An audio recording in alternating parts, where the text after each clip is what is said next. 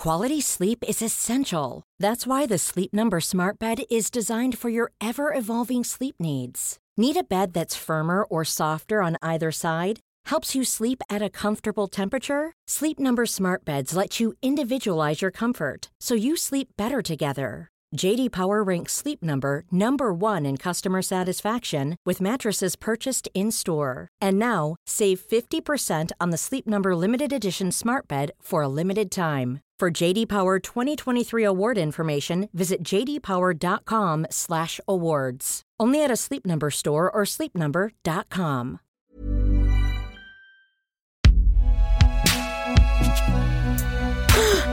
Binge Audio, c'est donc toi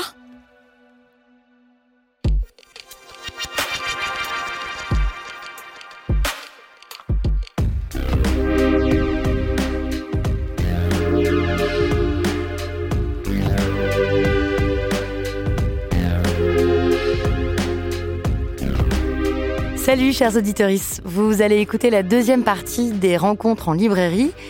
Cette fois-ci, c'est à Lyon et à Strasbourg. À Lyon, j'ai été invitée par la librairie La Madeleine, par Juliette et Alex. C'était un samedi soir, après trois heures de dédicace le samedi 20 novembre, et c'est Juliette qui démarre la rencontre en me demandant de revenir sur cette friction entre hétérosexualité et féminisme.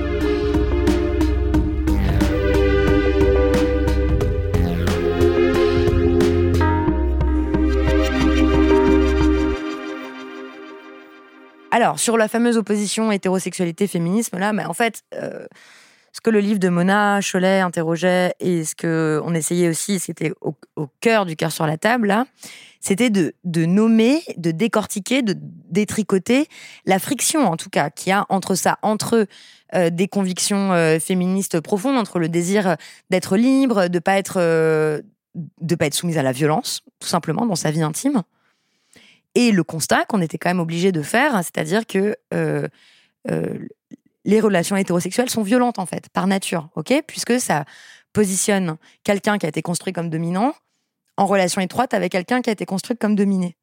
Donc oui, il y a une contradiction. Oui, il y a quelque chose euh, qui ne va pas. Par ailleurs, cette hétérosexualité qui est le modèle hégémonique, normal, non questionné, allant de soi, etc., cause énormément de, de violence. Euh, invisibilise euh, énormément de personnes euh, qui, qui n'ont pas ce, désir-là, qui voudraient échapper à ça. Donc oui, il faut se poser la question. Et en fait, il est en train d'arriver en ce moment aux hétéros, quelque chose que je trouve de, vraiment de nécessaire et de souhaitable. On, est, on, est forcé de se poser la question de qu'est-ce qu'on veut dire en fait par être hétérosexuel? On est forcé de voir que c'est pas que c'est la norme majoritaire, mais que ça ne va pas de soi, en fait. Que c'est une drôle de construction, en fait, l'hétérosexualité. Et c'est aussi tout ça que je voulais nommer dans le cœur sur la table, c'est-à-dire qu'est-ce que ça implique pour nos élans affectifs, qu'est-ce que ça implique pour nos relations, qu'est-ce que ça, comment ça nous code, comment ça code les rapports de pouvoir, tout ce tout ce qui nous paraît euh, acquis dans notre sexualité, dans nos façons de nous parler, dans nos façons de prendre soin l'un l'une de l'autre, etc. Euh, et donc, ce qui est en train d'arriver aux hétéros, c'est ce qui arrive aussi aux mecs euh, euh, à, qui on, maintenant on, leur dit mais en fait ta masculinité elle est, construite aussi en fait. Bah ouais comme l'hétérosexualité c'est ce qui arrive aux, blancs à qui on dit mais en fait euh, t'es es blanc t'es pas t'es pas neutre en fait. En fait euh, ta, ta blanchité elle se construit dans un système raciste dans une culture raciste. C'est ça que ça veut dire être blanc être blanche et euh, bien sûr, euh, les hétéros, les blancs, les mecs, euh, les bourgeois, c'est pareil. tout le monde est très vénère en fait de ça. les gens ils se sentent agressés, ils trouvent que quand même, enfin bon, tu vois. Mais je trouve que ça, ça a vraiment du bon. C'est vraiment très important. Et surtout si on veut transformer ça, voilà, j'aimerais qu'un jour le mot hétérosexualité n'ait plus aucun sens, que vraiment on puisse aimer des personnes. Pour l'instant, c'est pas ça qui nous arrive. On vit pas dans cette société-là.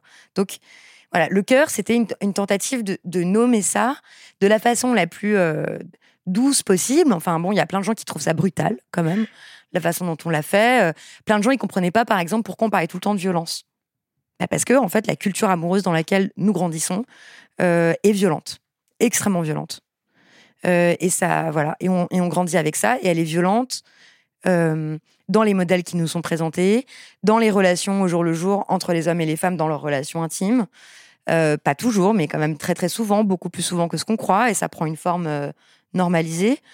Euh, les relations entre les parents et les enfants sont souvent très violentes. Enfin, on est héritier quand même de, tout ça, d'une culture relationnelle assez violente. Et, donc, et donc oui, oui, c'est cette friction-là entre qu'est-ce qu'on va faire de nos idéaux d'égalité, de, de, de, de, liberté, de, d'épanouissement, de, non-violence, etc. Et, et, le fait que nous sommes et nous grandissons dans des cultures et des relations violentes et qu'on on, s'y trouve. il y a plein d'auditrices qui m'écrivent qui m'écrivent ça. Bien sûr qu'elles voient la contradiction. Bien sûr qu'il y a une énorme contradiction en fait pour plein d'hétéros, évidemment. Oui, il y a eu toute une, partie sur sur l'image du bad boy et de ces femmes qui qui vont chercher l'image classique du bad boy alors qu'elles sont à mille lieues d'intellectualiser ça, mais par contre, elles vont chercher, ça, c'est une forme de, de violence des hommes qui se recrée sur les femmes contre elles-mêmes euh, Bah oui, on peut, on peut, on peut l'analyser comme ça, on peut. On peut dire que on n'apprend pas aux femmes à se défendre. On peut dire que, en fait, si tu grandis dans une société qui ne t'apprend pas à, à t'aimer toi, qui te répète en fait par toutes sortes de manières que ton avis ne compte pas, que tes sentiments ne comptent pas, que ta voix ne compte pas, euh, que, euh, que tu as besoin d'un homme pour te protéger, euh, qui t'a abreuvé toute ta vie de fiction où l'homme est plus fort, il sait mieux que toi ce que tu veux, il te révèle, il va t'expliquer le sens de ta vie, tu vas être découverte telle une mannequin dans un aéroport, tu vas être... formée telle la poupée de Pygmalion, tu vas être et c'est ça qui a à en attendre. Bah oui, oui, ça nous jette dans les bras des bad boys, évidemment c'est tout ça en fait qu'on voulait qu'on voulait décrire aussi. C'est-à-dire euh, moi j'étais frappée aussi dans les mails que je recevais puis dans les rencontres et aussi dans ma vie de l'énorme surculpabilisation des femmes quoi d'elles-mêmes de et voilà. Et c'était ça aussi qui me choquait beaucoup dans les discours sur les relations amoureuses même dans des essais récents hein, à quel point les femmes se sentent coupables en fait d'être victimes de violences. C'est terrifiant et de violence amoureuse. Et donc, euh, et donc, et après, ça les jette dans les bras de tout un tas de psychologues qui vont leur expliquer que, euh, eh ben, c'est elles-mêmes, en fait, c'est euh, parce qu'elles n'ont pas été assez exigeantes, parce qu'elles n'ont pas été assez vigilantes, parce qu'elles ont problème avec leur père, qu'elles n'ont pas réglé, parce que ceci, parce que cela. Ben non, en fait, aussi parce qu'elles vivent dans un monde euh, patriarcale de merde avec des mecs qui se comportent comme des merdes. Enfin, c'est quand même ça la base du, du problème, tu vois. Donc, je voulais aussi que le cœur, ce soit un truc pour un peu alléger leur peine, quoi, aussi. Et, et, pas se tromper de coupable, en fait. Voilà, parce que la capacité des femmes à leur autoculpabilisation est sidérante. Hein. Et c'est aussi ça qui nous affaiblit. À se sentir coupable de tout et n'importe quoi. Ouais, ok. Applaudissez un coup. Non, et puis et, je veux dire, et aussi la, voilà, cette pensée qu'on serait, euh, que, on est, euh, on est entièrement responsable de ces relations. Euh, c'est de notre faute comme individu si nos, nos, histoires d'amour marchent pas ou si on tombe toujours sur des connards. Bah non, je crois pas. Voilà, bon. Ce qui n'empêche pas, encore une fois, parce que donc en fait c'est des allers-retours permanents dans le livre et dans le podcast, de Enfin, je voulais à la fois qu'il y ait ça, donc une remise en contexte systémique, voilà, de ça, mais aussi de dire, ok, comme néanmoins le patriarcat ne va pas mourir avant notre mort et que nous sommes mortels, il va falloir quand même faire quelque chose. Qu'est-ce qu'on fait du eh ben voilà. Eh ben, en fait, chaque chapitre, chaque épisode du cœur visait à répondre à cette question. Mm-hmm. Euh, pas en disant on va faire des petits trucs dans nos vies et puis ça va suffire, mais en disant la lutte politique globale est nécessaire mais ne suffit pas. Le travail sur soi est absolument nécessaire mais ne suffit pas. Il faut faire les deux. Et donc, ma question, et après la collection qu'on a lancée, la collection sur la table, vise aussi à donner des outils pratiques, pragmatiques pour ça, quoi. De faire un travail sur soi qui soit informé politiquement, en fait. Mhm. Parce que du coup, moi, j'en ressors. Alors, euh, je vois bien que ça, ça a beaucoup touché beaucoup de monde les deux podcasts hein, d'ailleurs. Euh, ça... Mais euh, moi, j'ai trouvé ça quelque part très très pessimiste. Mm. Et notamment, bah, je te disais tout à l'heure, il y a cette, euh, cette jeune femme qui dit qu'en fait, elle a, elle, avec son partenaire principal, ils ont plein de liberté, mais lui, il a plus envie de sexe qu'elle. Et du coup, elle trouve ça plus simple à la fin de faire la crêpe. Et je trouve ça d'une, d'une, alors je jugerais si je dis d'une tristesse, mais je trouve ça extrêmement pessimiste en fait de pas de pas trouver la ressource de pas faire ça de pas de pas finir par faire la crêpe, de dire bah non en fait. Tu vois ce que je veux dire? C'est bah oui, je alors trouve ça très pessimiste dans le. alors que c'est alors que c'est quelqu'un qui apparaît plusieurs fois, qui justement euh, est plutôt a l'air d'être plutôt forte entre guillemets. Elle apparaît plusieurs fois. Ouais, il me semble c'est. Non, en fait, c'est, euh, pardon. Pour la remise en contexte, parce qu'en fait, c'est un témoignage que vous avez pas entendu, mais qu'on peut lire dans l'épilogue du livre. En fait, c'est ah, une jeune femme qui m'écrit pour me raconter ça. Voilà. Et j'utilise cette, euh, cette histoire-là me paraît marquante parce qu'en fait, elle dit mon mec est super féministe, euh, il est vraiment extraordinaire, il m'a fait découvrir tant de choses et tout ça. Mais en fait, au fur et à mesure de sa lettre, je me dis non, ton mec a surtout là un gros connard en fait. C'est-à-dire euh, puisque en fait, il est violent et il mhm. abuse de toi en fait, il te viole en fait. C'est ça qui est en train de se passer avec le prétexte qu'il est super sex positif et qu'il est super cool et tout ça. Et en fait, elle dit bah à la fin, je fais la crêpe. Ça veut dire quoi faire la crêpe?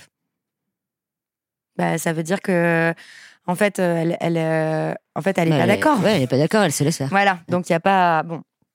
Et c'est un exemple que j'ai mis à la fin parce que tout le propos de du, cœur et après de, je, je l'ai construit aussi comme ça pour dire à chaque fois qu'on va croire avoir trouvé des solutions, ce sera pas des solutions.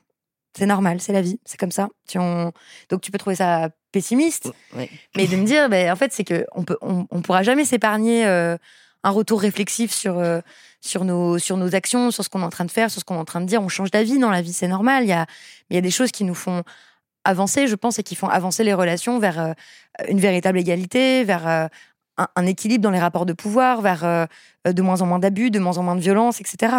Bon, mais on pourra jamais dire, ok, appliquer. Ça aurait été d'ailleurs loin de moi, et d'ailleurs j'avais très très peur que ce soit interprété comme ça, de dire avec cette méthode en 15 étapes, euh, dans le cœur sur la table, vous aussi vivez des relations euh, riches et profondes. Et eh non, eh ben non, parce que c'est, il n'y a pas de, il a pas de méthode. Par contre, ce que j'espère euh, qu'on m'a montré, c'est une, une, façon d'aborder ça en fait. C'est-à-dire, ok, il y a des choses qu'on peut faire. Alors, et dans le cas de cette jeune femme, j'ai pas pu, enfin, je lui ai répondu, je lui ai conseillé de euh, d'aller voir des associations. J'ai beaucoup cité l'association mmh. En Avant Toute parce que je trouve qu'elles font un travail extraordinaire pour euh, lutter euh, contre les violences amoureuses, en particulier chez les jeunes, et qu'elles se contentent pas que de dénoncer la violence, mais aussi de proposer des horizons désirables, ce qui était aussi quelque chose qu'on mmh. avait à cœur de faire dans, dans, le, dans le livre et dans, dans le podcast. De dire, voilà, il y a, y a tant de choses sont, sont, très difficiles, il faut rester vigilante, en fait, tout le temps. Mais ça ne veut pas dire dans le contrôle ou dans la peur et tout juste savoir que bah, dans toutes les relations, il y a du pouvoir. Enfin, c'est tout ce qu'on explique, en mm. fait. Et que ça peut, oui, ça peut mal tourner. Même dans des relations qui ont l'air super. Bien sûr. Voilà. Donc, je ne sais pas trop si c'est pessimiste. Moi, je, voulais euh, donner des armes. Voilà. dont on peut euh, immédiatement, j'espère, s'emparer, quoi. Et c'est pour ça qu'à la fin de chaque chapitre, à la fin de chaque épisode, il y avait voilà, des, petits trucs pour soi qu'on pourrait essayer de faire. Donc, c'était. Euh, voilà, il y a un épisode où on dit bah, qu'est-ce qui se passe si on est beaucoup plus proche de ses amis, en fait? Si, euh, si on renforce ces liens-là, si on les considère à la hauteur de nos relations dites amoureuses. Euh, qu'est-ce qui se passe euh, dans devenir chèvre? Si on commence à parler à son corps gentiment, si on fait attention aux sensations physiques et plus seulement à l'image qu'on renvoie. Ça, c'est des choses, on pourrait dire, ouais, bah, bah c'est pas ça qui va faire chuter le patriarcat. Hein. Bah non, non, non, c'est vrai. Non, il y a rien d'ailleurs en fait. Euh, mais déjà, déjà, si en fait les femmes pouvaient être un peu, un peu moins mal, un peu moins malheureuses, un peu moins dures avec elles-mêmes, un peu moins, voilà, je pense que ça, ça redonne aussi de la force pour aller lutter. Donc euh, bref, donc tout, tout se tient quoi. Enfin, j'essaye en tout cas, de faire en sorte que ça se tienne. Ouais, on va faire passer un HF du coup. Le HF, c'est le, c'est, je sais même pas pourquoi on l'appelle HF. Marie, pourquoi on l'appelle le HF Parce que c'est à haute fréquence. Ah, c'est ça. voilà. Tiens, la haute fréquence. Alors, il faut le poser sur ton menton. Bonsoir. Bonsoir. Euh, moi, je m'appelle Aurélie. Euh, on peut se tutoyer du Oui, si tu veux. Euh, non, je voulais rebondir sur, sur l'histoire de, donner des armes. Alors, moi, je ne sais pas si ça me donne des armes, mais en tout cas, l'impression que ça me donne à chaque fois que j'écoute un, de tes podcasts, c'est la sensation d'avoir des lunettes où je vois pas très clair. Et à chaque fois, je, je, elles sont de plus en plus nettes, en fait, ces lunettes. Et j'y vois, en fait, de plus en plus clair. Et je et c'est ce qui me plaît en fait à chaque podcast, c'est que je me dis mais bon sang, mais oui, c'était évident en fait. Mais je m'en rendais pas compte parce que parce que comme tu dis, c'est on, est né dedans en fait et quand on baigne dedans, on s'en rend plus compte en fait de ce qu'on vit, de de ce qu'on supporte, de ce qu'on subit. Et, euh, et c'est c'est ce que je trouve en fait génial à chaque fois, c'est que je me dis mais mais oui effectivement et donc c'est c'est pas une arme, mais c'est euh, c'est euh, comment dire bah, d'y voir plus clair. Forcément, c'est plus simple. Hein. on marche mieux, on tombe moins et euh, du moins si on tombe, on se relève un peu plus facilement et, et on peut avancer, je trouve, de manière plus de plus sereine. Et une autre chose aussi par rapport à tous ces podcasts. Alors moi, je, vis avec un homme. je, je, me considère comme bisexuel, mais je, fais ma vie avec un homme que j'aime et que j'essaye, on va dire, entre guillemets, d'éduquer parce que je trouve que, voilà, on a une sorte d'écart parce que moi, j'écoute beaucoup de choses. J'ai l'impression d'avoir beaucoup évolué et que, bah, il y, a une sorte de fossé qui s'est créé en, bah, en grandissant ensemble parce que ça fait longtemps qu'on est ensemble. Et c'est un. Alors, ce podcast-là, un peu moins, mais le podcast des couilles sur la table, euh, je trouve que ça, ça, reste des podcasts qui sont euh, toujours bienveillants quand même envers les hommes, euh, qui sont, euh, pour, du moins pour, pour, pour, des personnes qui veulent évoluer. C'est des podcasts qui servent, je trouve, euh, énormément. Euh, comment dire, qui, ils sont pas là pour pour taper sur les autres en fait. Et à chaque fois que moi j'en écoute et que bah, mon compagnon écoute ce podcast-là, il me dit bah merci en fait de me l'avoir fait écouter. Je me rendais pas compte de certaines choses. Encore une fois, ça enlève pas tous les problèmes, euh, ça empêche pas de, se planter sur plein d'autres choses, mais ça, ça permet de d'avancer un peu plus sereinement et de d'arriver en fait à, rééquilibrer les, euh, les relations. Et pour ça, juste bah, merci parce que c'est euh, c'est euh, c'est pour moi essentiel et d'autant plus que moi je viens d'une famille euh, euh, comment dire assez stricte assez comment dire serrée au niveau de l'esprit. J'ai un peu dû tout réapprendre à partir de 18 ans parce que j'ai essayé de, de m'extirper de tout ça. Et donc bah pour se reconstruire c'est pas forcément évident. Et je trouve que c'est juste enfin tu tu m'évites entre guillemets de, de lire tous les tous les articles, tous les essais que j'aurais pas le temps de lire pour les vulgariser et apporter des des idées super intéressantes. Voilà. Donc merci. Eh ben, euh, merci beaucoup. Mais alors, euh, bon bah, je suis contente bien sûr.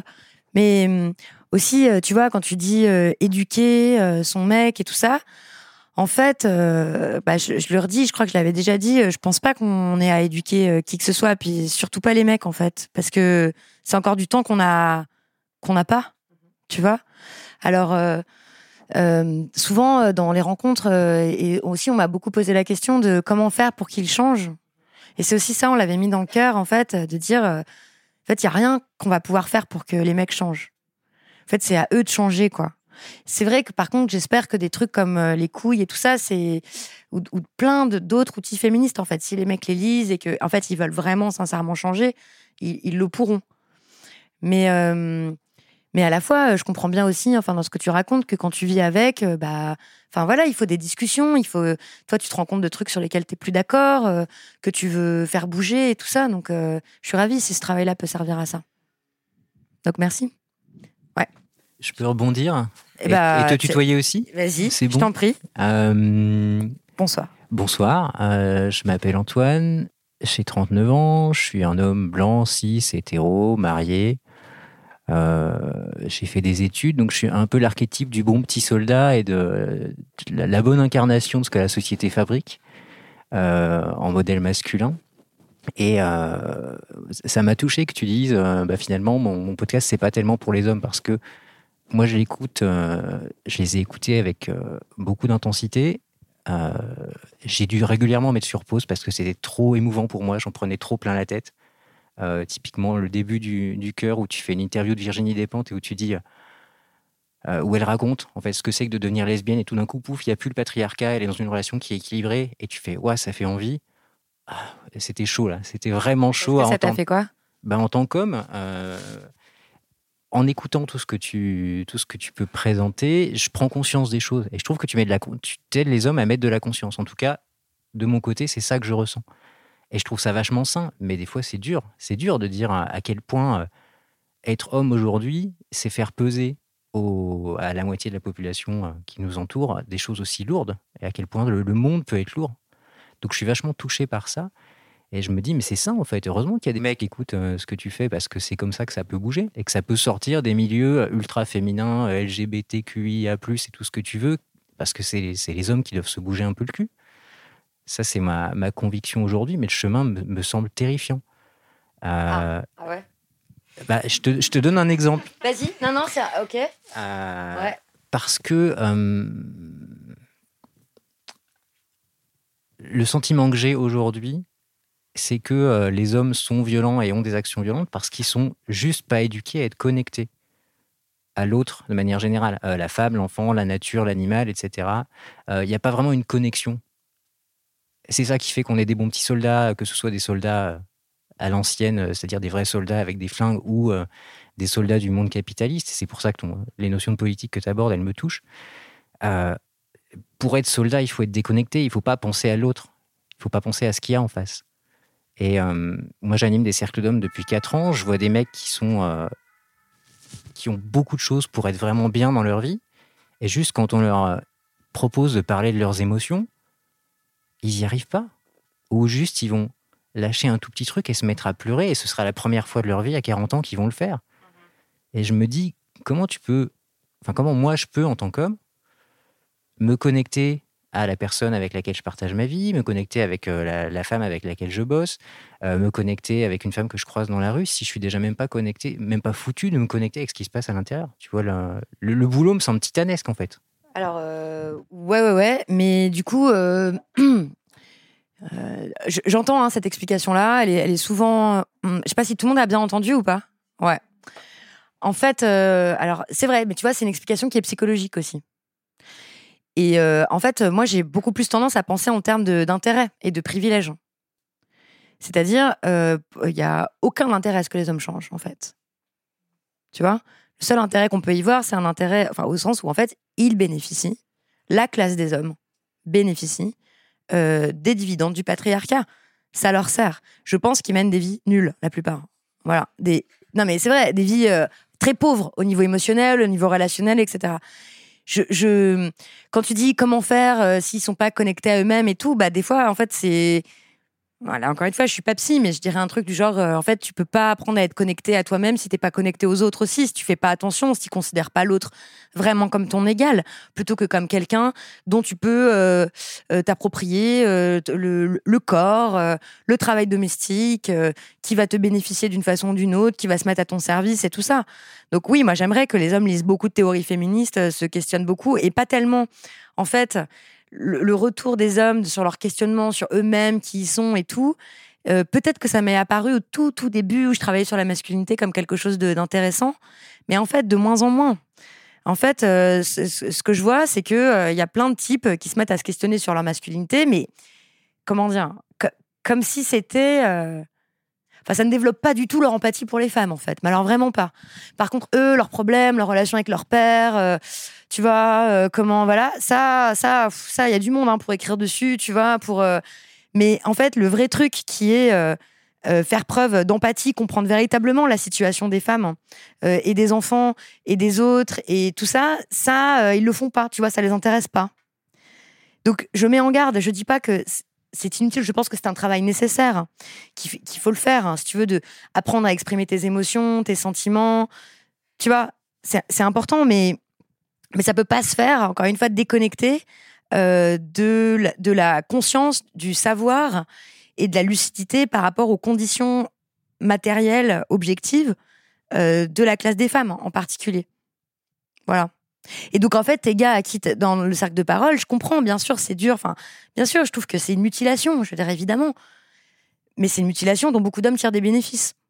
Et donc, en fait, ils pourront certainement apprendre à mieux exprimer leurs émotions et tout, mais il me semble que le premier truc, c'est qu'ils savent pas lire celles des autres, en fait, déjà, ou ça leur importe pas. Donc, faudrait peut-être aussi passer par là, tu vois. Mais après, je suis contente que, bien sûr, il y ait des mecs qui écoutent, etc. C'est juste là, tu me vois pas débordante d'enthousiasme, parce que j'ai aussi vu comment non, mais enfin, je veux dire, c'est fou, en fait, comment ça peut être euh, reçu. J'ai beau euh, mettre tout mon cœur et, tout ce que je peux comme capacité pour, pour essayer d'être la plus claire possible, la plus explicite possible, bah, t'as quand même des types qui vont finir par m'écrire pour me dire euh, merci beaucoup, c'est super. Du coup, grâce à vous, j'ai compris que les hommes aussi étaient des victimes du patriarcat, qu'on souffrait autant que les femmes, que voilà, des types sur le cœur sur la table, ils croient, en fait, ils écoutent le truc, ils croient qu'en fait, ça leur donne un blanc-seing pour traiter n'importe comment les meufs sous prétexte de déconstruction et de polyamour. Tu vois, ça donne ça. Vraiment, moi, je suis pas bien des fois hein, avec ça. Je me dis, euh, putain, qu'est-ce qu'il fallait faire en fait euh, Je voilà, voilà pourquoi je suis pas débordante d'enthousiasme, mais je suis contente si toi ça ça, ça t'aide, si ça a des effets, euh, si mais voilà pourquoi je disais que je le faisais pas pour les mecs en fait. Ouais, je vois. Euh, après, l'effet, c'est peut-être de les sortir de cette clochardisation émotionnelle. Parce que oui, ils sont, euh, oui, en tant que mec euh, blanc, etc., on est super privilégié sur les plans matériels sociaux et il n'y a pas de souci. Et j'ai pas de souci à prendre un micro. Et peut-être que si j'étais une femme, ce serait plus dur là d'être en face de toi et de prendre un micro. J'aurais pas la même confiance. Voilà, on est d'accord. je ne serais pas venu au premier rang. Euh, c'est vrai, je me suis aussi dit, ça. Rapproche ton micro. Ouais. Euh, mais en contrepartie, on est, on, est à la rue au niveau émotionnel. Eh ben, je sais bien, mais je sais bien. Bah oui, bah bien sûr, ils sont à la rue. Bien sûr, il y a ici euh, une, une, une, autrice que j'aime mhm. beaucoup, qui s'appelle Mélanie Hamet, qui a écrit un, un article génial qui s'appelle les What's the title again? men have no friends and women bear the burden. Voilà. Donc les hommes n'ont pas d'amis et c'est les femmes qui emportent le, poids. Donc je l'ai cité dans les couilles, dans le cœur, euh, tout ça. Euh, donc oui, oui, bah oui. Mais si tu veux, moi, ma vocation dans la vie et ce que je veux faire, c'est pas sauver les hommes. En fait, je m'en fous. Tu vois, c'est pas mon truc. Je veux pas ça. Voilà, qui se sauve, qui fasse quelque chose, qui s'en occupe, euh, qui je sais pas quoi. Mais et, et c'est aussi pour ça que je répète tellement aux femmes qui m'écoutent et tout, genre, essaie pas de changer ton mec en fait. C'est pas ton taf. C'est pas ton taf. Tant pis. En fait, c'est euh, voilà. Et, je pense que c'est en fait un des grands enjeux, et y compris pour revenir sur la question de l'hétérosexualité, quoi Ah, eh ben, c'est de sortir de l'androcentrisme dans nos vies à nous aussi. C'était ça le but pour moi de faire le cœur aussi, c'était de que les, les meufs hétéros en particulier sortent de l'androcentrisme dans leur vie cesse de se préoccuper autant de, euh, de, comment comment il va, pourquoi, comment régler son problème, quel rapport ça avec son enfance difficile, euh, comment est-ce qu'elle pourrait les encourager à mieux exprimer ses émotions et en fait et lui faire plaisir et ta Non, c'est tant de, ça veut pas dire d'être insensible et tout, mais tu vois, voilà. Mais merci du coup pour cette intervention. Bonsoir. Bonsoir, je m'appelle Caroline. Euh, alors moi, je suis, je suis bisexuelle, mais comme tu le dis, euh, la sexualité, pour moi, c'est quelque chose qui est très politique. Et maintenant, je me définis comme lesbienne et je suis hyper fière de, ça. Parce que, euh, comme tu le dis aussi, je suis pas là pour éduquer les garçons et je veux pas éduquer les garçons. En tout cas, dans ma vie amoureuse, je veux pas éduquer les garçons. parce que, comme je rebondis aussi sur ce que vous avez dit, nous, on est, on, je pense qu'on a grandi et je pense qu'on est né comme ça en tant que femme on nous a euh, appris dès le plus jeune âge à euh, ressentir les émotions des autres, vivre pour les autres, rendre fiers nos parents, rendre fiers nos profs, faire attention à nos frères et sœurs, faire attention à tout ce qui se passe dans la maison. Et je pense que c'est quelque chose qui... Les garçons, ils grandissent pas avec ça, en fait. Les, garçons, ils grandissent pour eux. Et je pense que justement, la génération des garçons de notre époque, c'est horrible ce que je vais dire, hein, mais je pense qu'elle est un peu fichue. Et quand je pense, quand je dis que je suis pas là pour éduquer les garçons dans les couples, je pense que les garçons qui ont mon âge maintenant, c'est trop tard entre guillemets, parce qu'ils ont, j'ai 32 ans, j'ai ton âge, parce que les garçons, voilà, ils ont, ils ont grandi et ils ont été construits d'une certaine manière.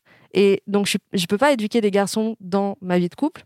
Mais par contre, je pense que c'est les garçons, les jeunes garçons de maintenant qui doivent être éduqués. Et je suis prof et l'éducation des garçons à l'école, pour moi, c'est hyper important. Et dès le plus jeune âge, on doit justement essayer de leur apprendre les émotions, le ressenti des autres, etc., etc. Et je pense que c'est très difficile euh, dès les, voilà, dès qu'ils ont plus de 10 ans. Il y a déjà tellement de choses qui sont ancrées que c'est déjà compliqué. Donc j'espère, j'ai beaucoup d'optimisme pour les générations à venir, en espérant que nous maintenant, qui allons éduquer aussi des, jeunes garçons, ben, on va les faire grandir autrement. Mais euh, voilà, pour rebondir sur ce qui a été dit avant. Et les filles aussi, en fait. Comment Et les filles aussi, il faut les éduquer autrement. Ouais, tout à fait, bien sûr. Euh, moi, j'allais poser la question justement de la place des enfants dans tout ça, puisque moi, je suis assez d'accord sur le fait que que la génération là, elle est perdue. Enfin, moi, je.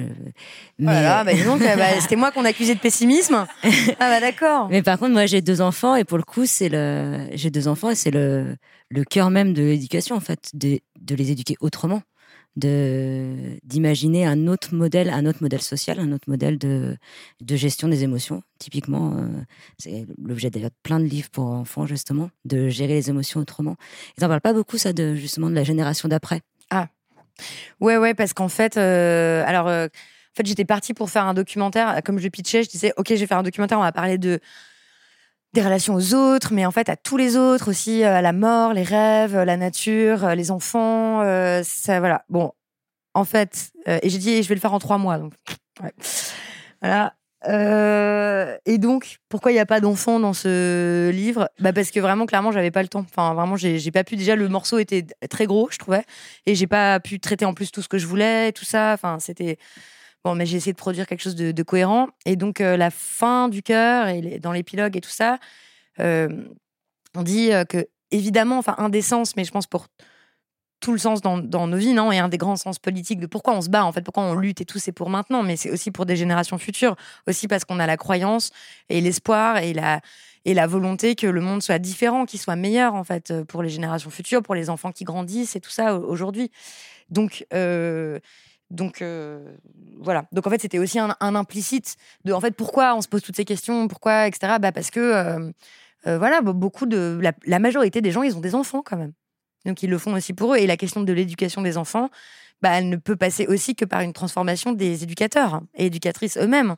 Ce serait vraiment complètement illusoire de, de vouloir que les enfants ils apprennent à gérer leurs émotions si toi tu sais pas le faire.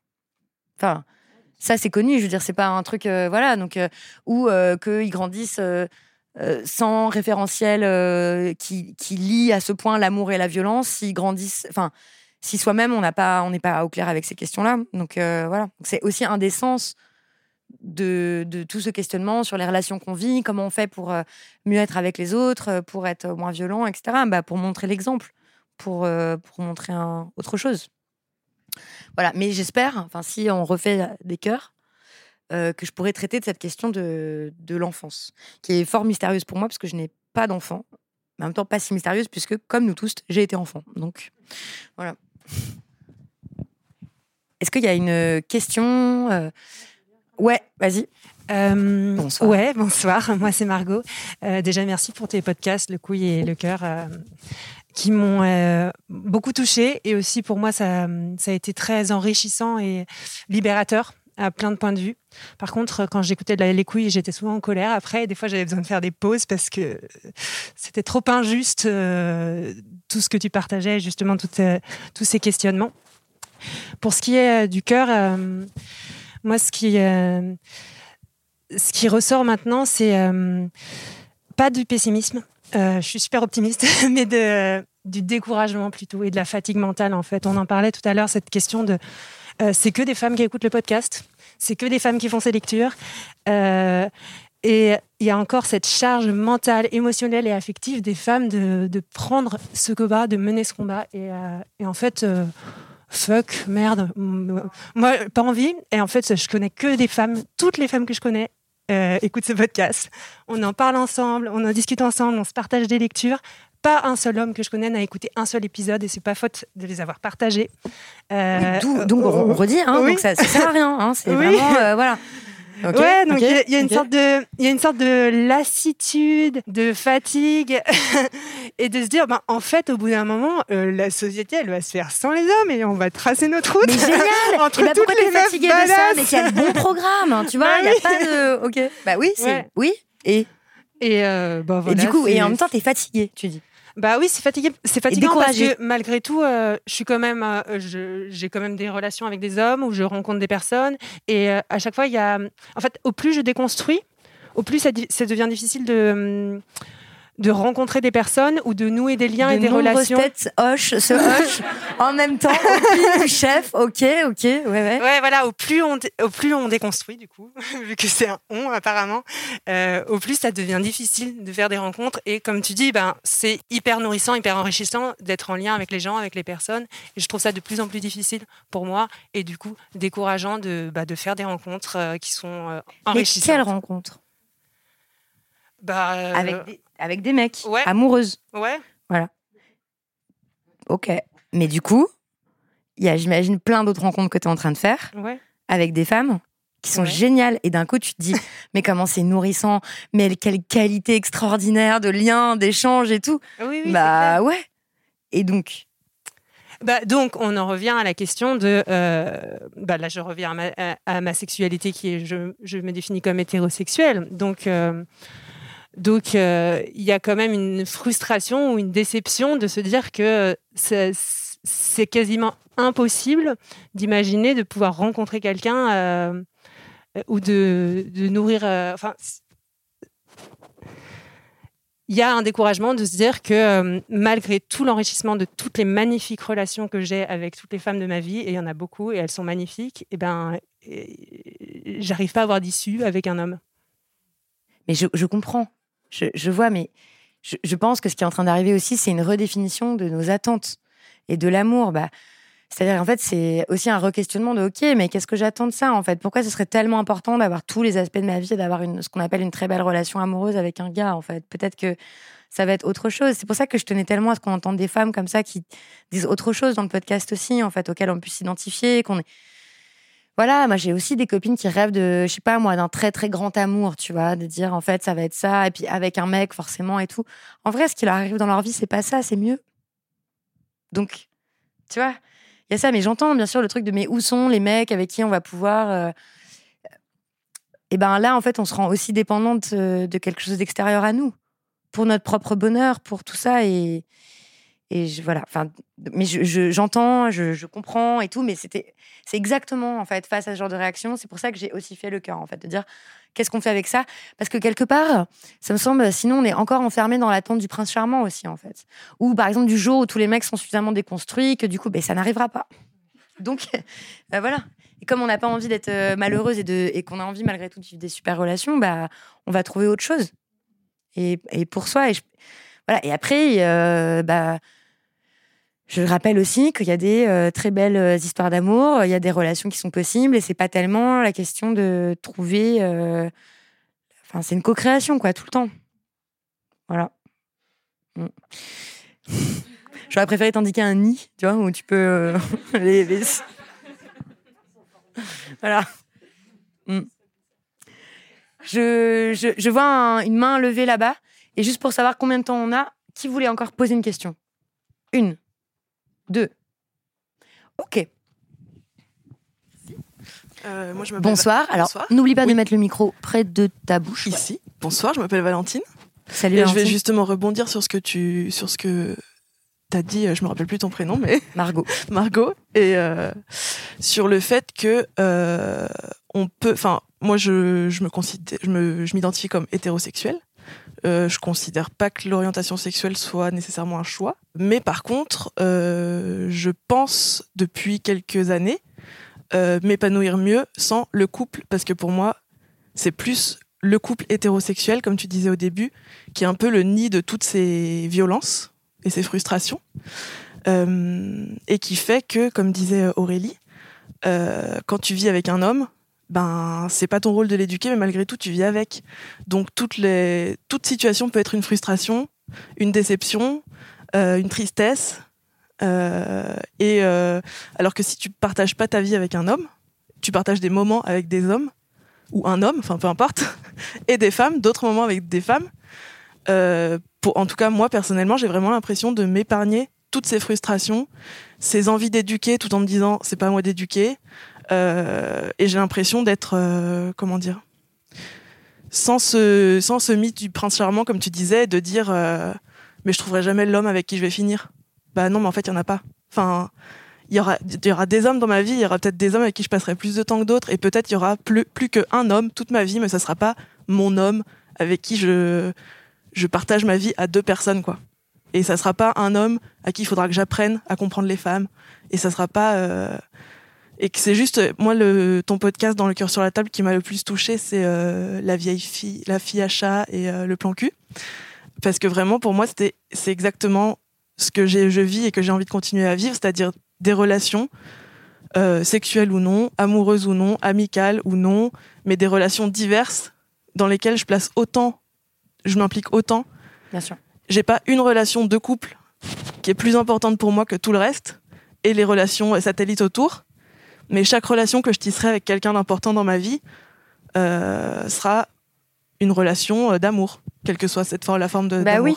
Et je, je- je- et je comprends, euh, je sais que c'est un témoignage qui a plu beaucoup. Mais c'est aussi un témoignage ou une situation, quand on parlait de pistes de solutions, qui peuvent aussi apparaître complètement irréalistes et à côté de la plaque pour énormément de femmes, en fait. Pourquoi? Bah Parce que, encore une fois, c'est pour des raisons politiques et de conditions matérielles. Énormément de femmes n'ont pas les moyens matériels, en fait, de vivre cette vie-là. Ça n'est pas possible. Euh, ou et aussi euh, où elles ne le veulent pas. Donc, euh, le cœur, on a aussi dit que c'était un. Enfin, j'ai lu ces critiques et je les prends très au sérieux. Euh, quelque chose vraiment pour euh, euh, Blanche Bourge, en fait. Euh, voilà, où tu peux, bah oui, tu as ta carrière, tu peux gagner ta propre vie, euh, tu dépends pas. Et puis, par ailleurs, c'est aussi, euh, ça paraît assez praticable, ce genre de relation. quand t'as pas d'enfants Qu'est-ce qui se passe quand t'as des enfants? Oui, ça fait partie de ma. Enfin, moi, j'en aurais pas. donc, Bah voilà, tu vois. Donc c'est pour ça que ça fait un. J'entends, j'entends quelqu'un dire quelque chose devant. Euh, tu fais un enfant sans père, c'est ce que je suis en train de faire. Je fais un enfant toute seule. Voilà, pour ne pas. Euh, non, mais c'est c'est un vrai choix d'être maman solo pour. Euh... Enfin, je sais pas si c'est pour, mais en tout cas euh, en dehors d'une relation euh, hétérosexuelle. Et ça n'enlève pas l'envie et le souhait profond de- d'avoir des relations amoureuses, amicales, quelles qu'elles soient. Mais du coup, je j'élèverai pas, pas cet enfant avec un homme. Quoi. Bah, merci beaucoup pour ce témoignage-là. euh, et et c'est tout le sujet de, aussi de. une partie du sujet développé par Juliette Drouard dans son livre Sortir de l'hétérosexualité. C'est aussi autour de ça. Bonsoir. Bonsoir. N'oubliez pas de mettre le micro près de votre bouche. Voilà, ouais. Alors, dans le désordre, euh, je reviens sur le témoignage de An- Antoine, il me semble, je partage complètement. Euh, moi, je suis homme hétéro, cisgenre, et, euh, et c'est vrai que quand j'écoute que ton, travail, parfois, je, prends juste des claques. Euh, je suis euh, parfois énervé contre tes propos, après je les digère et je me dis, c'est oui, enfin, je suis d'accord en fait. Ce qui me fait le plus mal, c'est qu'il n'y a pas de nuance, c'est les hommes. Et moi, je, je fais partie de, comment dire, euh, je suis pas parfait, euh, évidemment, je, je- mais je bosse et euh, je n'ai pas tout, ce- tout ce que vous décrivez, vous avez décrit ce soir, les hommes qui n'essaient de, qui parlent pas parce que c'est viril et tout ça. euh, moi, ça me sort par les yeux. Je, C'est-à-dire, en fait, est-ce que c'est. Euh, je vais me permettre de faire un raccourci, du coup, de vous couper la parole. Est-ce que ce que vous voulez dire, c'est oui, c'est vrai, en fait, mais on n'est pas tous comme ça. Et pas moi. Alors pour faire un, euh, Non, mais parce qu'en fait, j'entends. J'entends, j'entends, j'entends. Bah, en fait, ce que je veux, le- Ouais. la, la finalité de mon propos. Oui. Alors, je dis deux trois trucs et après je- j'en viens à la fin. Ouais. Moi, par exemple, je viens de sortir un an et demi avec une fille euh, adorable qui a écouté tous tes podcasts et tout. La finalité du truc, c'est que tout était politique. J'ai reçu une leçon de dressage et tout. Et Une en fait, ce que je veux, elle voulait me, me dresser, m'éduquer. Elle voulait vous dresser. Euh, Non, mais on peut se dire tu peut-être. Oui, d'accord. Ok, elle voulait te dresser. Et ce que je veux dire, c'est que euh, je, je- je pose ça là euh, telle une question, c'est que attention peut-être à pas tout genrer. En fait, un mec qui fait quelque chose, c'est peut-être pas parce que, enfin, une femme l'aurait peut-être fait, et c'est pas parce qu'il fait une erreur Ouais, ouais. que tout de suite, bon bah ça y est, c'est le patriarcat, c'est un, un connard quoi. Mm. Donc voilà, j'invente un exemple. Par exemple, le mec se lève pas pour passer Non, non, mais un exemple dans votre vie, peut-être? Ah dans, euh, pff, Est-ce non, que- Parce que je, je sens qu'il y a- il y, a quelque Bah, chose. par exemple, en fait, j'aimerais une- bien savoir. qui- Alors, j'aurais pas d'exemple Que- que précis, mais par exemple, une formulation de phrase que ma compagne jugeait euh, pas suffisamment euh, respectueuse, et encore, c'est subjectif, et j'essaie de, de mobiliser un exemple, là, alors c'est peut-être pas précis. Bah, elle, elle allait me reprendre, alors qu'en fait, à un moment donné, euh, enfin, tout n'était pas. Enfin, j'avais pas du tout la pensée qu'elle me prêtait, en fait. Et je Mm. pense qu'elle genrait mes propos pour dire, bah voilà, une femme l'aurait pas dit, toi, t'es un homme et tout ça. Ouais, je comprends. Alors, oh, bon, bah, tant mieux. Donc voilà. Ce que je veux dire, c'est ça, c'est attention à peut-être pas tout genrer, si, si je peux me permettre de dire quelque chose. Donc, vous, vous- euh, toi, tu estimes que tu as souffert de, de ça? Non, mais oui, alors j'ai souffert, et quand j'en ai parlé, elle m'a dit Oui, tu as souffert peut-être, mais nous, on souffre depuis tellement plus longtemps, donc euh, ferme-la. Donc je veux bien, mais. Oui? Oui, mais en fait, je trouve. Non, mais. Ce Ah, que, écoute-toi, ce que je veux dire, c'est que euh, si on dit tous les hommes sont des connards, Ouais. Bah, il y a des hommes qui. qui- Enfin, qui. Enfin, moi, je suis. ce soir, c'est une vérité pour moi, ce que j'entends. Donc en fait, il n'y a pas que des. Le sexe opposé n'est pas le sexe ennemi. Et euh, quand j'entends Margot qui dit que tu es découragé, c'est ça, Margot? Bah moi aussi, je suis découragé parce que quand tu dis moi je veux pas sauver les hommes, euh, ils sont foutus tout ça. En fait, je vois les femmes s'éloigner, mais moi je veux pas euh, m'éloigner des femmes et puis je veux pas comment dire les, les asservir ou je ne sais quoi. Je veux une relation d'égal à égal. Je suis sorti pendant un an et demi avec euh, Valentine, on a gardé une relation, on a fait évoluer notre relation. Euh, je, je parle sous tout contrôle, mais je, je- enfin, je fais de mon mieux pour te, pour te respecter et tu es mon égal et, et voilà. Donc en fait, bien sûr, ce soir vous allez me dire oui, mais nous on souffre, donc euh, les hommes, on peut les mettre Alors, dans le même sac. Et c'est ce que j'entendais par ma comp- euh, de, de la part de, de ma compagne. Mais parmi les hommes, moi je suis pas parfait, je vais pas dire euh, attention pour mon petit cas de figure, s'il te plaît, modère Mhm. tes propos. Mais il y a plein de mecs qui, je pense, qui faut leur mettre le pied à l'étrier. Alors tu vas dire oui, mais c'est pas moi de lui mettre le, pied à Bah, l'étrier. si, moi, je trouve que je fais, je fais ma part. Hein. Mais moi, je fais des choses comme. euh, Non, mais je dis ça parce que tout à l'heure, tu euh, as dit euh, moi, je veux pas sauver les hommes. Donc, je reviens là-dessus. sens, attends, qu'on qu'on soit bien explicite. En fait, je, je fais ce taf-là parce que je pense que c'est intéressant, d'accord, de faire des entretiens et tout. Ce qui m'intéresse en premier chef, ce sont les femmes, d'accord, comme féministes. Euh, préserver euh, les, les sentiments, les émotions des hommes, euh, mieux les. ça n'est pas euh, ce que je, je- je- En fait, ils vont être blessés, ils vont pas être contents. Il y en a plein, ils sont heurtés, ils trouvent que voilà. Dommage collatéral, tu vois. C'est pas, c'est Mm. assez inévitable en fait, forcément. Mm. En fait, ouais, il y a des choses qui, c'est, ce monde est injuste, vraiment. Mm. Et pour les mecs aussi, il y a plein de raisons quand quand on te met euh, en face de euh, de tes bénéfices, de ton privilège, etc. Tu es très en colère. C'est une réaction normale en fait. C'est, normal, ça se comprend. Mm. Moi, ça m'arrive comme blanche. Et ouais, des fois, euh, tu vois, tu, tu lis des, des- Moi, je lis beaucoup de, de- de- d'essais euh, antiracistes et tout. Bah, ça fait mal, hein, tu vois. Tu te dis, euh, ah ouais, mais quand même, bah ouais, ouais, ouais, moi. Ouais, aussi, en fait. Ah, Et par ailleurs, j'aimerais qu'on en fait, on décentre le débat sur une question individuelle, en fait, et de relations individuelles. Et que, encore une fois, on la remette dans un contexte politique plus large, tu vois. Donc, je comprends que ce soit pénible et tout. Ok, Euh, mais euh, là n'est pas le- le- l'enjeu principal. Et oui, en fait, des relations entre les hommes et les femmes apaisées et tout sont possibles, mais avec énormément de changements, Ouais. euh, de volonté de changer, d'attention, d'empathie et tout ça. Et on dit pas qu'ils sont foutus, on dit juste que le changement là est très difficile parce que la classe des hommes n'a pas intérêt à ce que l'ordre patriarcal change. Alors, je, suis- je suis d'accord, mais je suis d'accord. C'est évident quand on, tout est fait en ta faveur. voilà. Après, euh, moi aussi, je pourrais dire j'ai intérêt à ce que ça change pas. Par contre, une fois que j'ai écouté ton travail et tout ça, j'ai compris que la vérité était là. Euh, la, la- la société est faite pour les hommes, par les hommes. Bah, après, je sais pas en quoi ça, ça, ça prend racine en moi. Bah, ça, je trouve, enfin, ça m'apparaît insupportable en fait, tu vois. Moi, je comprends. Donc il y a des hommes qui clairement, je, je sais pas si c'est le meilleur des mots, qui sont vos alliés et qui ont envie de porter, euh, Je- j'allais je dire la bonne parole, la vérité. Moi, quand je bois des verres avec mes potes qui me font des blagues sexistes et tout ça, je lui dis mais. Et bah, c'est super. Alors arrête. vraiment, c'est hyper bien et c'est aussi ce que j'ai souvent répété et même c'est ce que je mets des fois dans mes dédicaces. Les luttes féministes ont besoin d'alliés de qualité. Tu vois Et donc, euh, c'est c'est quelque chose de, de nécessaire. C'est aussi. Alors, si j'avais pu continuer les coups sur la table, je pense que j'aurais fait tout un truc sur les alliés, etc. Parce que c'est une grosse, grosse question. Et donc, c'est super que tu fasses ça. Euh, c'est super qu'il y ait plein de, de mecs, euh, enfin plusieurs, bah, pas plein, on peut pas dire que c'est une foule non plus, mais, mais quand même, bien sûr, et que ça, ça parle, etc. Encore une fois, je, moi je vois un intérêt à, à l'abolition d'un ordre du monde euh, qui est injuste, et que je pense que le, le monde, en, en effet, le monde injuste euh, est, une, est une insulte à notre humanité, en fait. Tu vois? Qu'on mérite tous mieux, en fait. On, on mérite tous de, de, de- des relations équilibrées, euh, égalitaires, euh, un monde qui soit pas oppressif, etc. Je pense, même in fine, que ça blesse y compris les dominants, en fait. Que c'est pas digne de nous. C'est pas digne de l'humanité, en fait, de faire ça. Bon. Et donc, bien sûr, je suis pas dupe sur le fait. Enfin, je sais bien, évidemment, qu'il y a des alliés. Par ailleurs, euh, je, je- je- moi, je suis très amoureuse d'un homme avec qui je vis une relation merveilleuse. Ok, d'ailleurs, il a un texte dans mon livre, tu vois, à la fin. Euh, je reconnais le rôle qu'il a, etc. J'en tire pas des conclusions euh, plus générales, tu vois. En fait, même le fait que, en genre, il y ait parfois des relations où il y ait des mecs bien et tout, en fait, ça ne change pas l'ordre patriarcal, tu vois.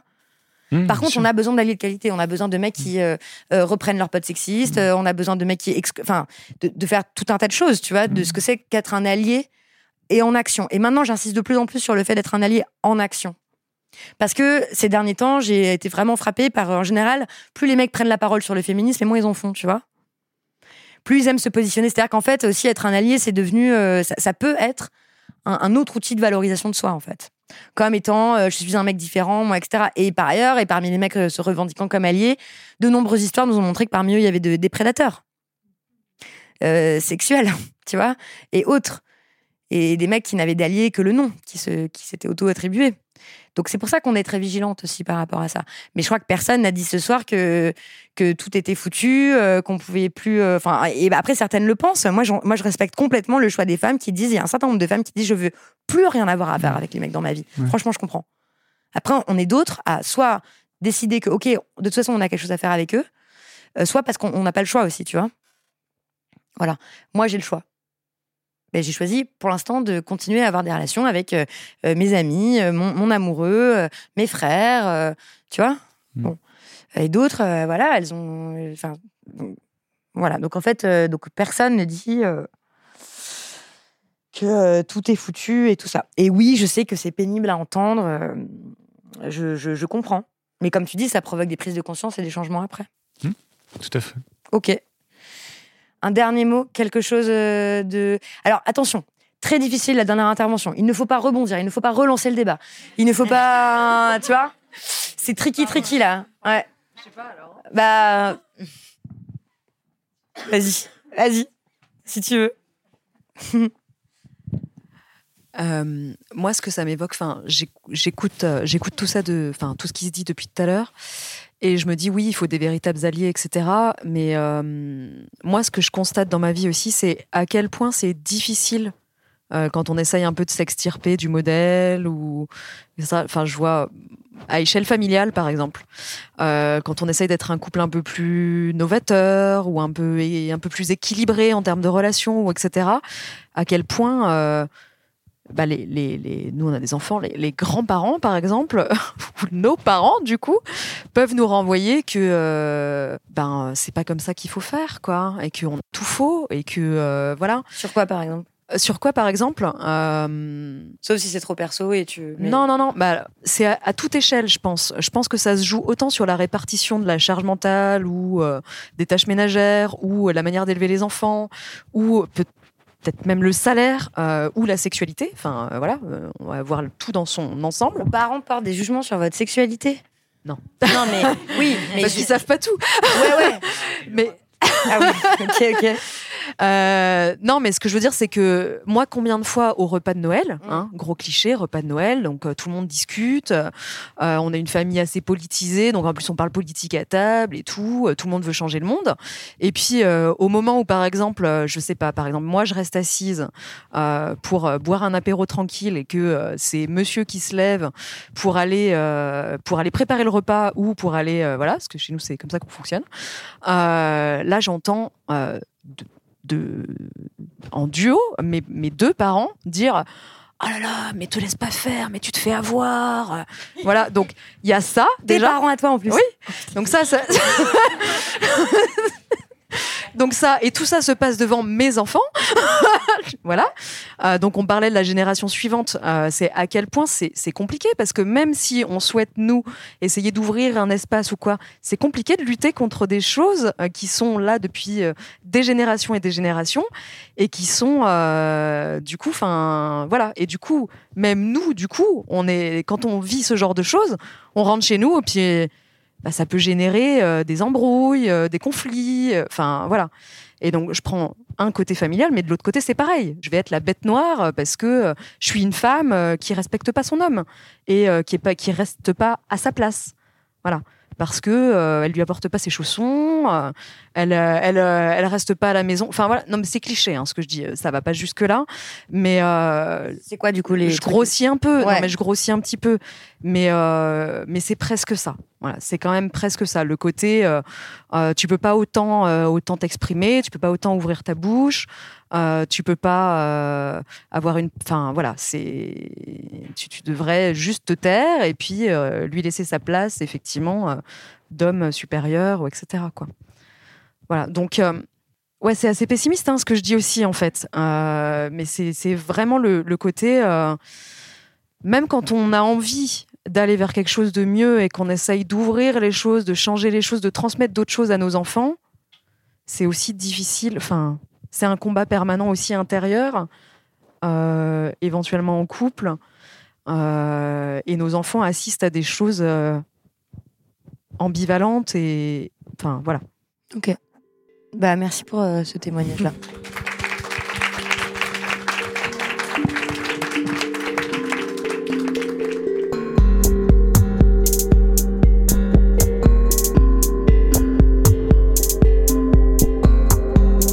file maintenant à Strasbourg, librairie Quai des Brumes, à l'initiative de Bruno, Sébastien et Alizé, les libraires de Quai des Brumes. Il y avait du monde aussi ce soir-là, on s'est tassé comme on a pu dans la salle du fond de la librairie. Je devais tirer des petits papiers sur lesquels euh, ils avaient inscrit des mots-clés, podcast, couple, normes, pour improviser des prises de parole autour de ces sujets.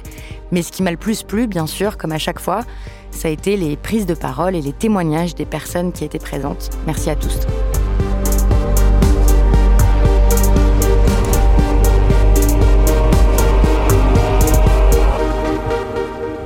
J'ai vu une main levée là-bas. Ah, oh, oh, on y va.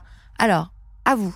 Oui, moi, je voulais... Alors, oubliez pas de parler un peu fort pour, pour que tout le monde entende et pour que la tension baisse pas trop. Euh, oui, du, coup, moi, je voulais juste rebondir effectivement sur la notion de couple et euh, que moi je dissocie quand même beaucoup avec euh, amour. En fait, je, je, de plus en plus, je réfléchis euh, en fonction de ma vie aussi, de ce que je définis par couple.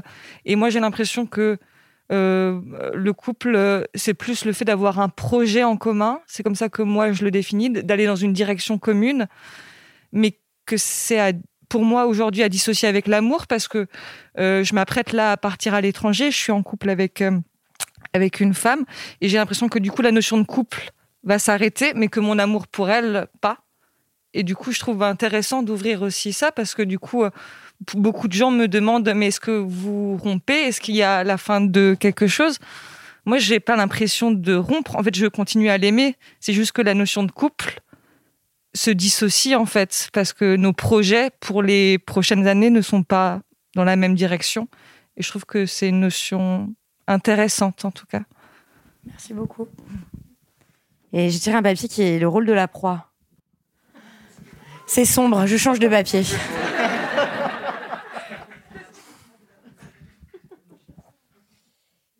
Et les micromachismes. Ouais.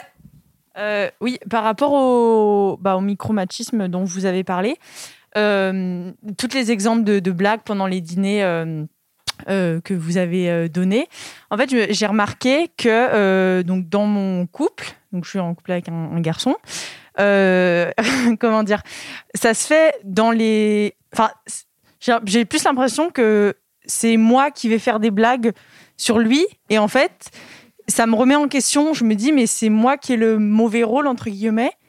Enfin, comment dire C'est moi qui vais le dévaloriser pour faire des, pour faire des blagues. Et, du coup, en fait, ça me questionne beaucoup parce que je suis en train de me dire, mais euh, c'est pas. C'est pas très gentil. C'est ouais. pas ouf. Et. euh, mais. euh, non, mais, mais oui, oui, en je fait, vis c'est- selon la devise de Pampan Lapin dans Bambi. euh, tu vois, si tu n'as rien de gentil à dire. Oui, oui, ne non, mais c'est tout à fait ça.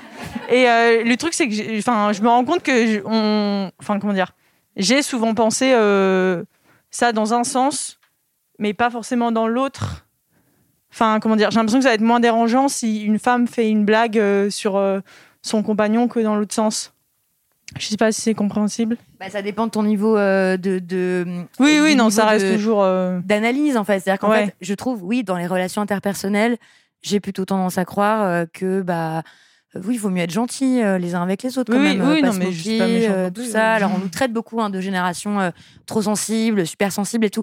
Moi, je trouve ça plutôt positif. Moi, je suis contente, par exemple, que les vannes, ce soit moins à la mode. Je me souviens que quand j'étais ado, c'était vraiment un, un- un sport. euh, Fort, moi, en plus je suis nulle en vanne, peut-être pour ça que j'aimais pas ça, hein, mais euh, et euh, assez premier degré, en plus je suis assez premier degré et tout, donc euh, je trouve ça plutôt cool, tu vois, qu'on se qu'on- veille à adapter un langage qui soit adapté à, à ce que l'autre peut recevoir, à essayer de pas heurter sa sensibilité, à essayer. Tout ça, c'est des euh, une manière de prendre en considération l'autre. Bon, ça c'est au niveau interpersonnel, mais évidemment, on n'est jamais des purs individus, donc on est aussi pris dans des grands rapports de force.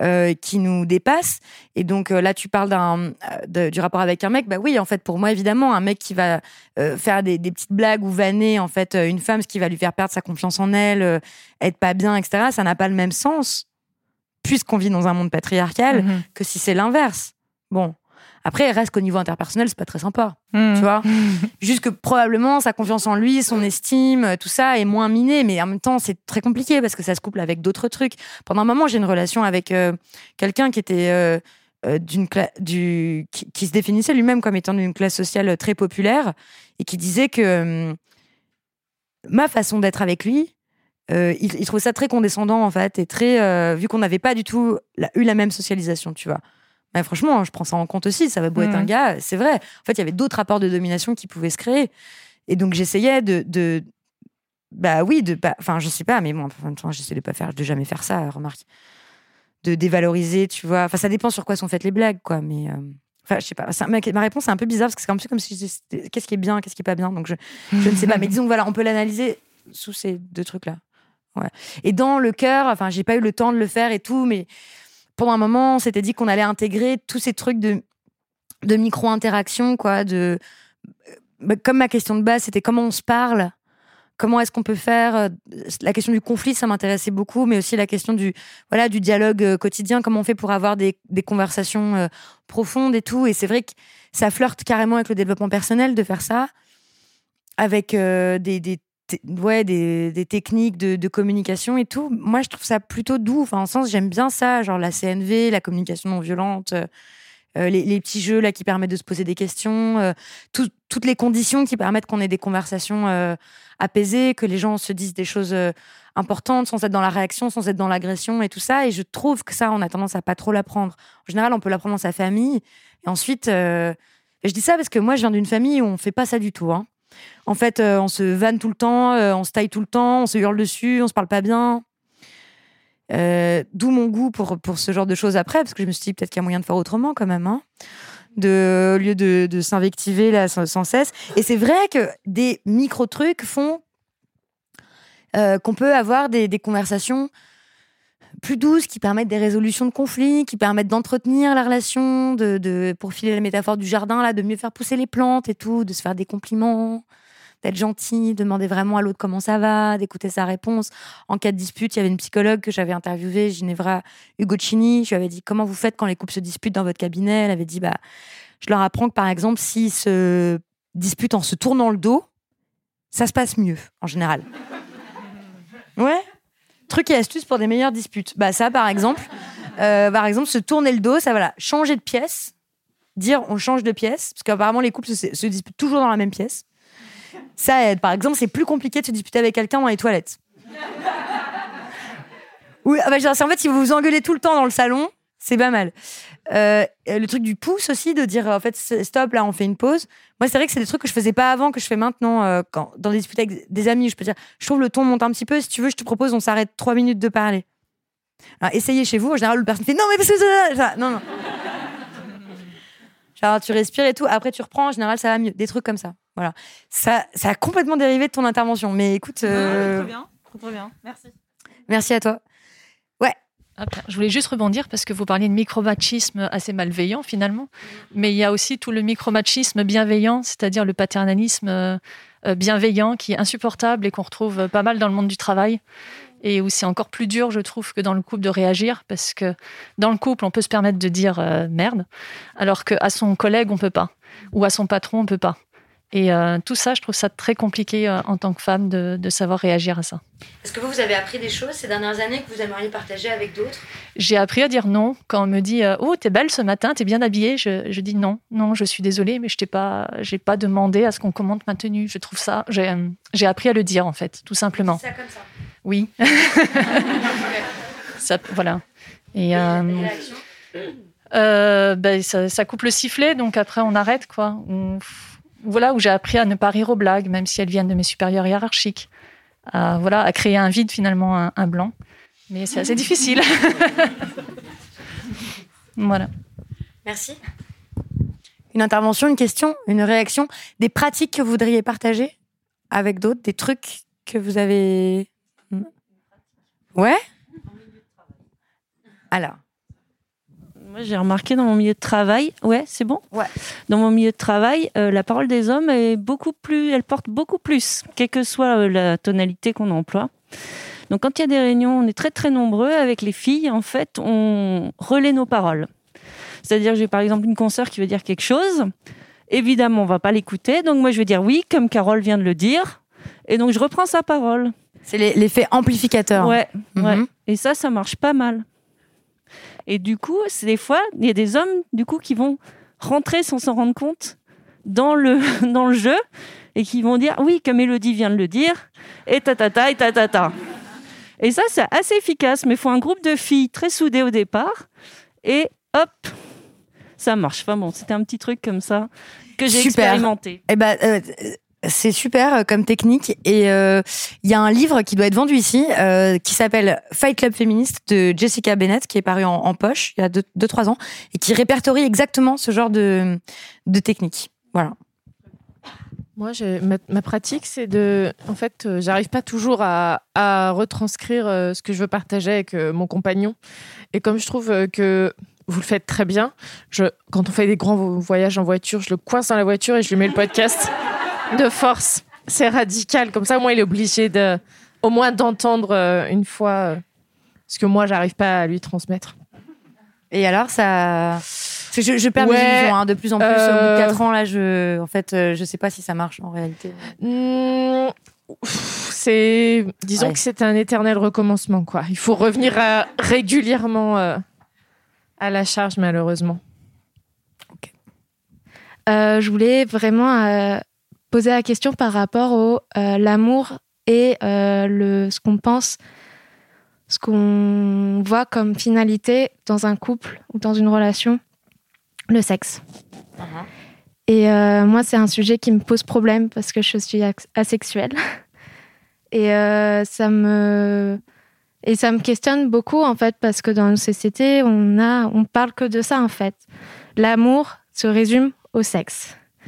Et pour moi, c'est pas le cas parce que je peux tomber amoureuse sans sans avoir de relation euh, sexuelle avec euh, avec mon partenaire ou euh, pour l'instant j'ai eu que des des, des, des hommes comme partenaires. Mais ça s'est toujours fini parce que bah moi je pouvais pas aller plus loin que de leur donner de l'amour et sans bah, finir dans l'étape bah, du sexe. Et, et c'est vraiment un sujet que j'aimerais qu'il soit questionné sur cette finalité-là. Est-ce que. euh, parce qu'en fait, j'ai l'impression que dans, dans l'histoire de, de relations et pas forcément de couple, il y a aussi ce, ce présupposé-là de. euh, ah bah ça fait euh, sept mois que vous êtes ensemble, vous avez toujours pas couché ensemble. C'est pas normal, vous devrez vous questionner. Est-ce que c'est toi le problème? Est-ce que c'est l'autre le problème? Est-ce qu'il y a un problème de libido? Est-ce qu'il y a que des questions comme ça redondantes un peu et, euh, et je trouve que quand on parle d'amour, faut aussi questionner euh, ce sujet-là. Merci beaucoup. Euh, c'est, tu as tout à fait raison. Ça, ça apparaît un tout petit peu à la, dans un épisode du cœur qui s'appelle Le cœur de Chloé. Mm. C'est Talma Desta qui en parle, Oui. qui dit en fait aller au cinéma c'est bien aussi. Euh, et qui ne comprend pas en fait, ou plutôt qui est révolté contre cette obsession qu'il y a de la sexualité, de du sexe, du sentiment de d'indignité que ça nous donne aussi si on baisse pas assez, si on baisse pas comme il faut, si on n'a pas une vie sexuelle géniale, euh, qu'on n'a pas, enfin, en fait, euh, rien ne va jamais en fait dans la vie sexuelle et qu'effectivement il y a une omniprésence de, ce sujet. Et donc c'est pour ça, je, je suis très heureuse que Tal Madesta euh, soit en train d'écrire un livre en ce moment, précisément sur ce sujet, qui s'appelle Désirer à tout prix, qui sortira dans la collection sur la table. Puisque en fait, dans les, les couilles et le cœur, là, ces deux podcasts, moi j'ai fait qu'effleurer euh, certains sujets et puis euh, je suis pas la meilleure personne pour en parler ni pour euh, les, prendre à bras le corps et tout ça. Donc c'est aussi pour ça qu'on a fondé cette euh, collection sur la table pour prolonger les expériences de podcast euh, en livre et les sujets qui, y sont abordés par des autrices et des auteurs que je trouve vraiment nécessaire de, lire parce que en fait ce qu'ils disent est, est nouveau, c'est très clair et tout. Donc je, je vous les montre quand même. C'est Sortir de l'hétérosexualité de Juliette Drouard. Et là, le deuxième qui est paru, c'est un texte que moi j'aime beaucoup qui s'appelle Révolution amoureuse de Coral Herrera Gomez, qui est vraiment un texte que vous pouvez offrir à tant de gens, tant de gens. Euh, les deux. Et donc voilà, le, le troisième tome, normalement, le, le- le troisième volume dans cette collection sera un, un texte de Talma Desta, qui s'appelle a priori Désiré à tout prix. Voilà. Ouais, c'est le dernier, ouais, ouais. Attends, attends, je, je repioche, je repioche. Peux même choisir parmi. euh, Bah, Après, vous pouvez aussi, enfin, encore une fois, on est jusqu'à écart, hein, c'est ça? Vous, vous pouvez, voilà, peut-être. Ou un truc, un, vous, vous, vous pouvez, hein, c'est. euh, Attends. Voilà. Ah, je comprends pas. La société comme injonction, pardon. C'est non mais oui, oui, oui, c'est non mais je suis, je, je suis fatiguée. Oui, oui, je, je, je- voilà. Ah, la coécoute et l'empathie. Ok, ok. Alors, attends. Euh, Ouais, mais je vais avoir... En fait, bon, vous savez, j'ai plein de complexes. euh, Alors, euh, au sens de... j'ai toujours peur de raconter n'importe quoi, de parler pour rien dire, de d'être complètement à côté de la plaque, de voilà. Bon, donc là, par exemple, quand je tire euh, coécoute et empathie, je me dis, bah, vas-y, si tu te laisses aller, tu vas faire un espèce de discours chamallow, de c'est important. Enfin, vous voyez, un truc très, très développement personnel et tout. N'empêche qu'en fait, moi, ça. Bah oui, en fait, malgré tout, on en revient quand même euh, à ça, quoi. Oui, mais tu vois, toujours en. Mais en fait. Et tu vois, je suis quand même gênée aux entournures parce que à la fois, bah oui, tu peux lire. euh, parce que je sais trop, en fait, comment ça comment ça peut être euh, tordu, perverti, comment t'as des tas de types qui vont dire qu'ils ont tout bien fait leur formation de coécoute, d'empathie, de je sais pas quoi, puis en fait c'est des ordures, tu sais.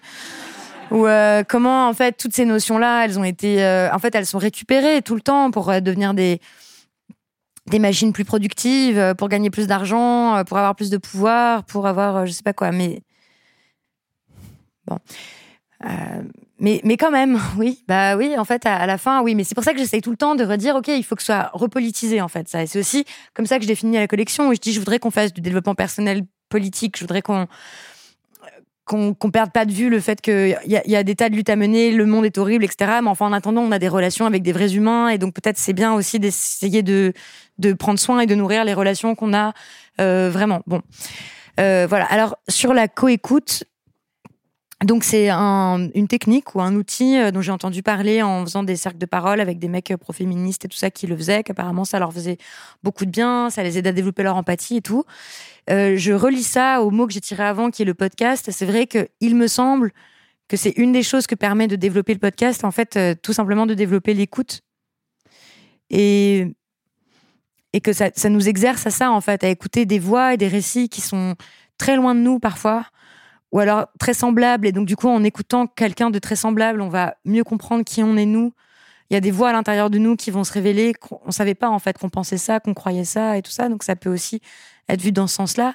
La coécoute, euh, le podcast. Et donc, ça permet aussi euh, euh, plus d'empathie, de comprendre beaucoup mieux, en fait, ce que traversent les autres, de comprendre leurs émotions, leur logique, etc. Et c'est vrai qu'il me semble que c'est un outil très puissant de transformation euh, du monde. Voilà. Et que c'est aussi un outil politique. Mais j'avance sur un terrain un, un peu glissant parce que si ça se trouve, on va avoir un politique qui va sortir de je sais pas où et nous expliquer que l'empathie, c'est tellement important et en fait, il va voter des lois horribles et liberticides et je ne sais pas. Donc, je, je me méfie toujours de la façon dont les notions sont, sont récupérées. Mais en tout cas, c'était quelque chose qui était important pour, pour nous dans le cœur sur la table dans ce qu'on faisait, dans la façon d'écouter, de recueillir les paroles, et qui a aussi été très important dans la façon de travailler entre nous, euh, dans l'équipe du cœur.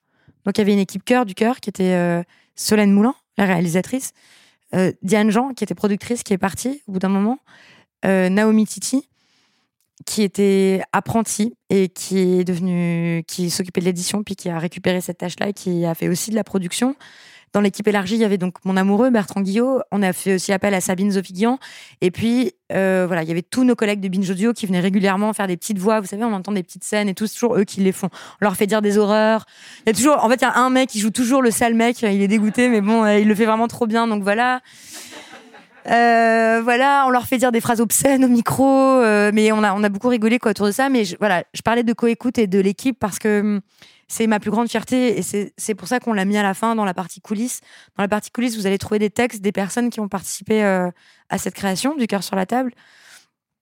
Et qu'en fait, on s'est souvent dit, en, en- on a travaillé un an ensemble hein, quand même, avec des périodes euh, très difficiles. euh, on trouvait que c'était nul ce qu'on faisait, ça allait pas, on n'était pas contente.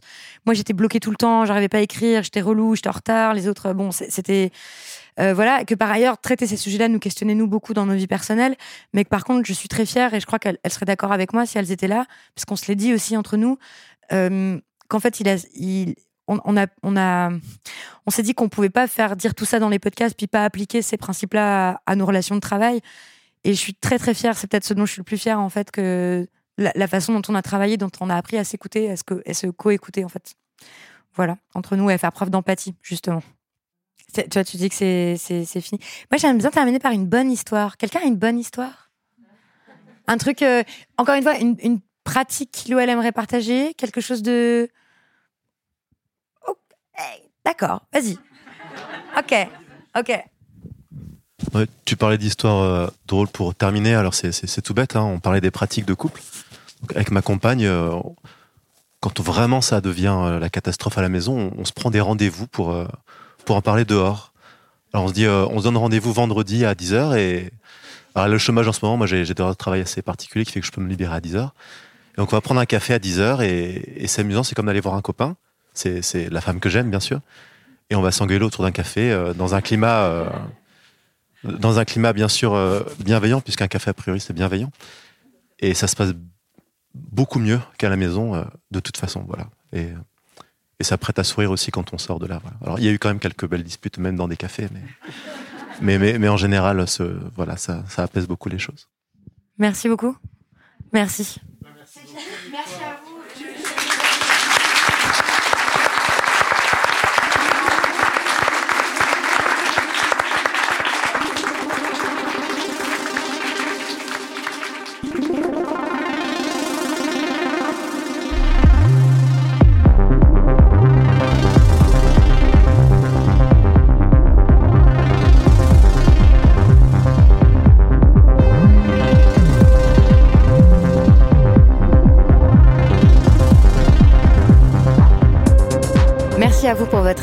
Merci à Juliette et Alex de la librairie La Madeleine à Lyon.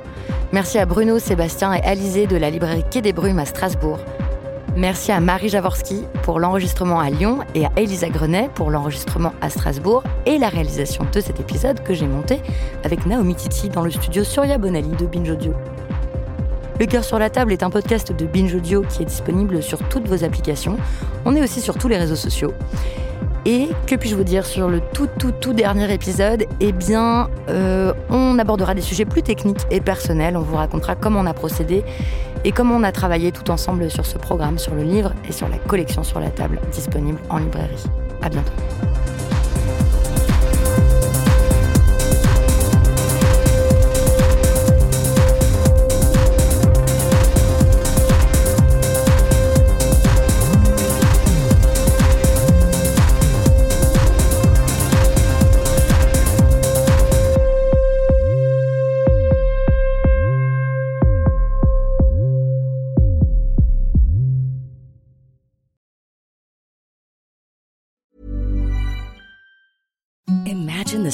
Softest sheets you've ever felt. Now imagine them getting even softer over time. That's what you'll feel with Bowl and Branch's organic cotton sheets. In a recent customer survey, 96% replied that Bowl and Branch sheets get softer with every wash. Start getting your best night's sleep in these sheets that get softer and softer for years to come. Try their sheets with a 30-night guarantee. Plus, get 15% off your first order at bowlandbranch.com. Code BUTTERY. Exclusions apply. See site for details.